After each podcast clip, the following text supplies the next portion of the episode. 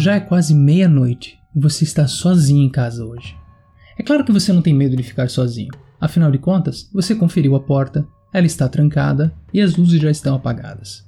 A noite promete ser de um ótimo sono, apenas você, sua cama, a coberta confortável e o silêncio absoluto. De repente você escuta uma pequena pancada lá na cozinha. Seu corpo responde rapidamente, uma pequena injeção de adrenalina corre pelo seu sangue e a sua mente começa a raciocinar. Não foi nada. Com certeza esse barulho não foi nada.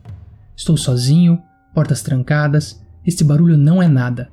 Ou será que é algo? Será que a janela estava realmente fechada? Quando você está quase se convencendo de que aquele barulhinho não foi nada, você escuta um estrondo na cozinha. Por mais gostosa que a cama esteja, sua mente não para de pensar. Um barulhão como esse deve ser algo. Com certeza algo causou este barulho. Se um pequeno barulho te tira a paz para dormir até que você descubra o motivo dele, se um pequeno barulho precisa ter uma causa, o que você acha de um grande barulho?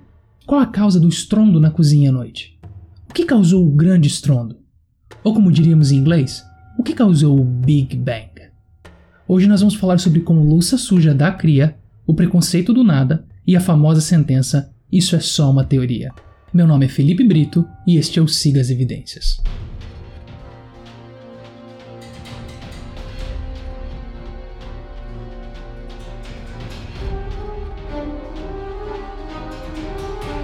Você com certeza já ouviu em meio a alguma discussão a famosa sentença: Isso é só uma teoria.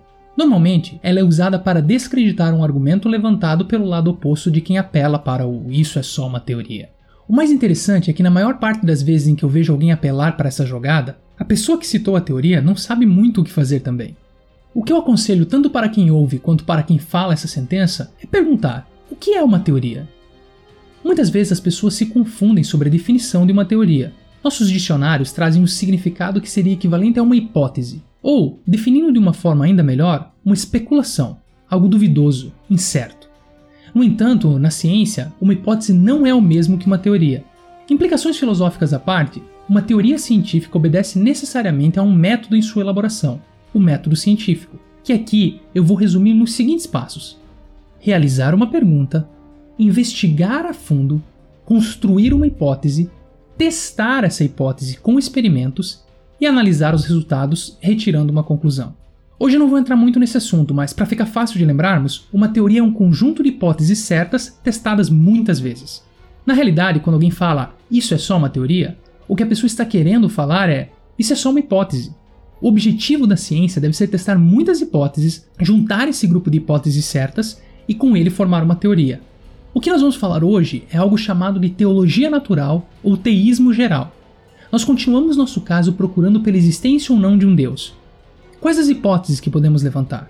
Quais as teorias já provadas? O que a ciência sabe?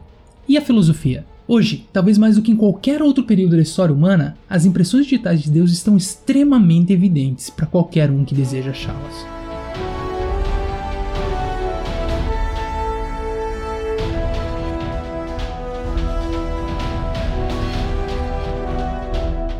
Através da história, muitas pessoas acreditaram que o universo sempre existiu.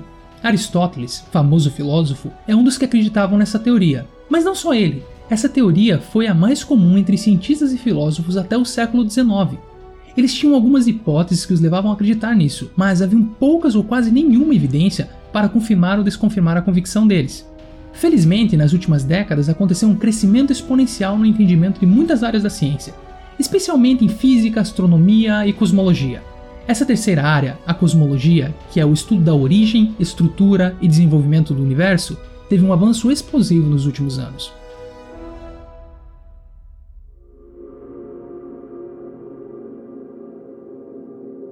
Em 1915, Albert Einstein desenvolveu a teoria da relatividade. Ela nos permitiu pela primeira vez falar significativamente acerca da história do passado do universo. Essa teoria que é aceita praticamente por toda a comunidade científica, tem algumas implicações. Uma delas é de que o universo, definido como tempo, espaço, matéria e energia física, teve um começo. Através das equações de Einstein, nós podemos rastrear o universo até a sua origem, até o primeiro evento de todos, que é popularmente conhecido como Big Bang. Pouco tempo depois, Alexander Friedman e George Lemaitre, cada um deles trabalhando com as equações de Einstein, previram que o universo está se expandindo, Nem todos os cientistas gostaram das implicações teológicas por trás dessa descoberta. Muitos deles, incluindo o próprio Einstein, tentaram de várias maneiras achar um erro nessas equações, acharam uma maneira de entender que o universo seria eterno.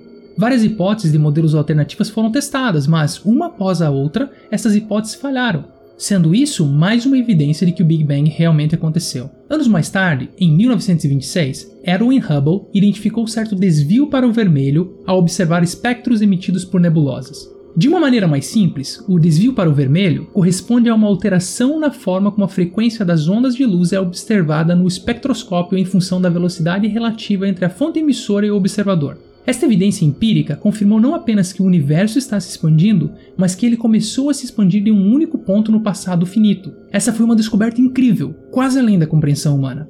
Stephen Hawking, um físico teórico e cosmólogo britânico e um dos mais consagrados cientistas da atualidade, escreveu que quase todos acreditam hoje que o universo e o próprio tempo teve começo no Big Bang. Mais recentemente, três importantes cosmólogos, Arvind Borde, Alan Guth e Alexander Vilenkin, provaram que qualquer universo que esteja se expandindo ao longo de sua história não pode ser eterno no passado, mas deve ter um início absoluto. Isso se aplica até mesmo ao multiverso, se é que tal coisa existe.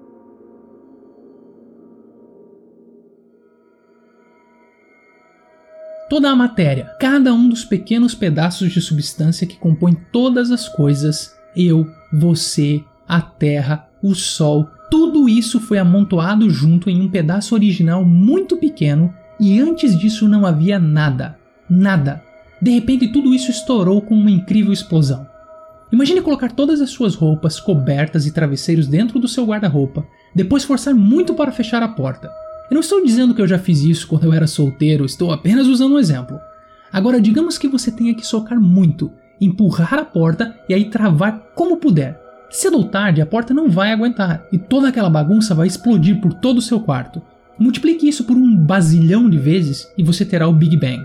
Muitos cientistas acreditam que, quando todas essas partículas de matéria explodiram para fora daquele pequeno amontoado de matéria original, elas voaram e encheram o universo. Na verdade, elas continuam voando ainda hoje até os limites do universo. Tenha em mente que essas partículas eram muito, muito pequenas. Os cientistas chamam algumas delas de prótons, pequenas partículas que produzem luz. Então é razoável assumir que, no momento da explosão, o universo inteiro se encheu de luz. O Big Bang então resolveu uma grande explosão de luz. Hum, isso parece familiar, não? Isso parece um pouco com as primeiras sentenças de um livro no mínimo 2800 anos mais antigo do que toda a teoria do Big Bang.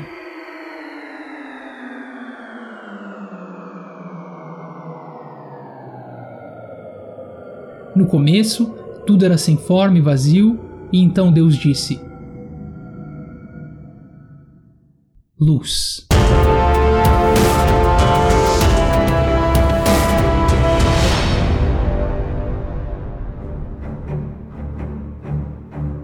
Sam Harris, que se auto-intitula um dos quatro cavaleiros do ateísmo, afirma que, mesmo que nós aceitemos que o nosso universo foi criado por um ser inteligente, isso não sugere que esse ser é o Deus da Bíblia. Ele está perfeitamente certo, mas o que ele está fazendo é tirar o foco do argumento. Nós não estamos procurando pela existência de um Deus pessoal, nós estamos procurando por uma pista, uma evidência de que algo além do mundo natural aconteceu. E essa pista que temos nas mãos é muito forte, tão forte que mesmo os mais famosos militantes ateístas do mundo aceitam a possibilidade dela ser real. Ok, então como a confirmação de que o universo teve um início fornece uma evidência para Deus? Ótima pergunta. Aqui vai. Se o universo teve um ponto de partida na história, então é claro que ele veio a existir. Ele teve um começo. E se ele começou a existir, então ele teve uma causa para a própria existência. As coisas não começam a existir sem nenhuma causa. Tente usar essa explicação a próxima vez que alguém perguntar como foi que aqueles pratos sujos apareceram na pia da cozinha. Quando a sua esposa ou a sua mãe perguntarem: Ei, como foi que essa louça suja apareceu aqui? Você responde: Hum, eu não sei. Ela simplesmente apareceu aí, do nada. Você sabe que não vai colar. Nossa experiência humana nos confirma que nada aparece do nada. E mesmo que o nada tivesse produzido o universo, qual o preconceito do nada com produzir outras coisas? Por que ele só produz universos? Por que o nada não aparece para fazer uma limonada na minha mesa naquele dia de verão?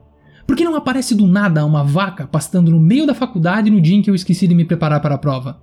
Esse nada, que só produz universos, é um tanto preconceituoso, não é? Sendo assim, o universo precisa de uma causa para começar a existir. E é claro que essa causa precisa ser além do universo. Nós não podemos contar com o que está dentro do universo. Como nós já vimos, o universo, por definição, foi onde tiveram início tempo, espaço, matéria e energia física. Então a causa para o universo precisa ser algo que exista fora do tempo, do espaço, da matéria e da energia física. Essa é uma informação muito importante.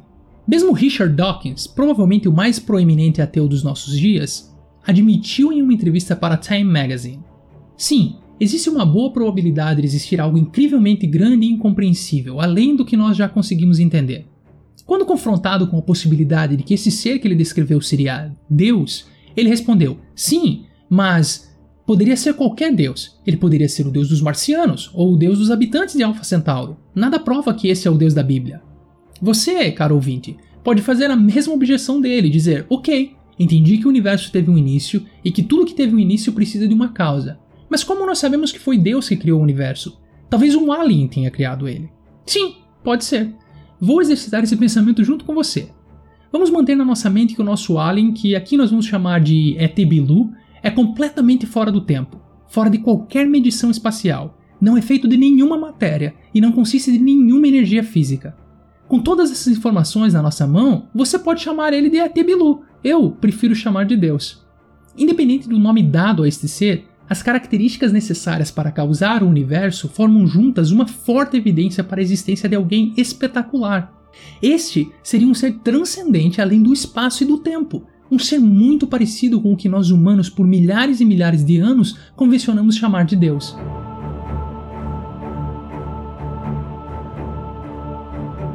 É importante salientar que o Dawkins ganha sua vida vendendo livros que propagam a não existência de Deus. Ele produz milhões de dólares, centenas de palestras, cursos nas mais famosas universidades do mundo, sempre pregando algo que ele não tem como provar ser 100% verdadeiro. Dawkins faz exatamente o que ele abomina na religião. Se apoia em uma probabilidade, afirma ela como certa e ignora qualquer outra teoria, classificando como loucura pensar diferente dele.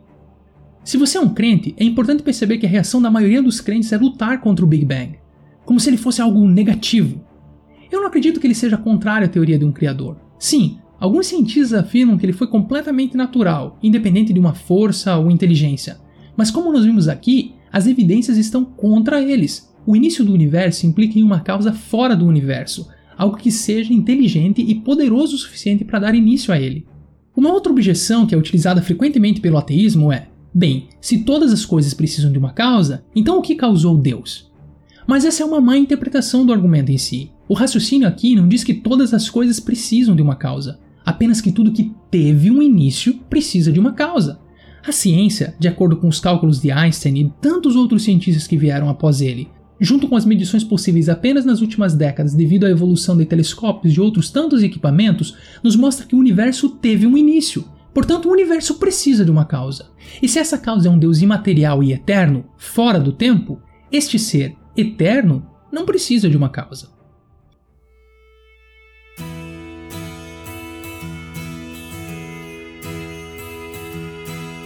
Para sintetizar a linha de raciocínio desta evidência, vamos chamá-la de argumento cosmológico, e ele é composto pelas três afirmações seguintes: 1. Um, tudo que começa a existir tem uma causa. 2. O universo começou a existir. 3. O universo tem uma causa. De diversas maneiras, nós vimos que os atributos para a causa do universo precisam ser fora do tempo, sem limites de espaço e completamente imaterial. A conclusão mais racional é que este ser transcendental se assemelha muito ao que por milênios nós temos chamado de Deus. Para contrariar a conclusão, você tem que negar uma das três afirmações. Uma vez que as três afirmações sejam verdadeiras, a conclusão é perfeitamente lógica. Ao contrário do que muitas pessoas ouviram, a ciência não está em desacordo com a convicção de que Deus existe. Na realidade, a ciência oferece evidências muito fortes para a existência de Deus.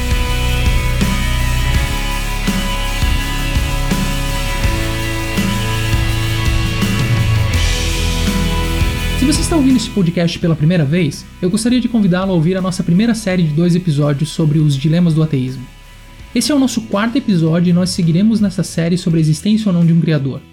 O Siga as Evidências tenta ser um podcast curto, cada episódio tem menos que 20 minutos para que você possa ouvir e meditar sobre o que foi falado. Você pode ouvir o Siga as Evidências direto no seu celular ou no computador, acessando a nossa página no SoundCloud. Se você já é um fã de podcasts e sabe o que significa assinar um podcast ou o que é um feed, você pode utilizar o seu player favorito e procurar pelo Siga as Evidências direto no iTunes. Para você que gostou do podcast, eu gostaria de convidá-lo a curtir a nossa página no Facebook e avaliar o nosso podcast lá no iTunes. Você nos ajuda muito quando curte a nossa página, compartilha o post ou nos avalia lá no iTunes. Seja no SoundCloud, no Facebook ou na sua roda de amigos, o que eu espero é que você ouça e discuta o que foi falado. Crer também é pensar.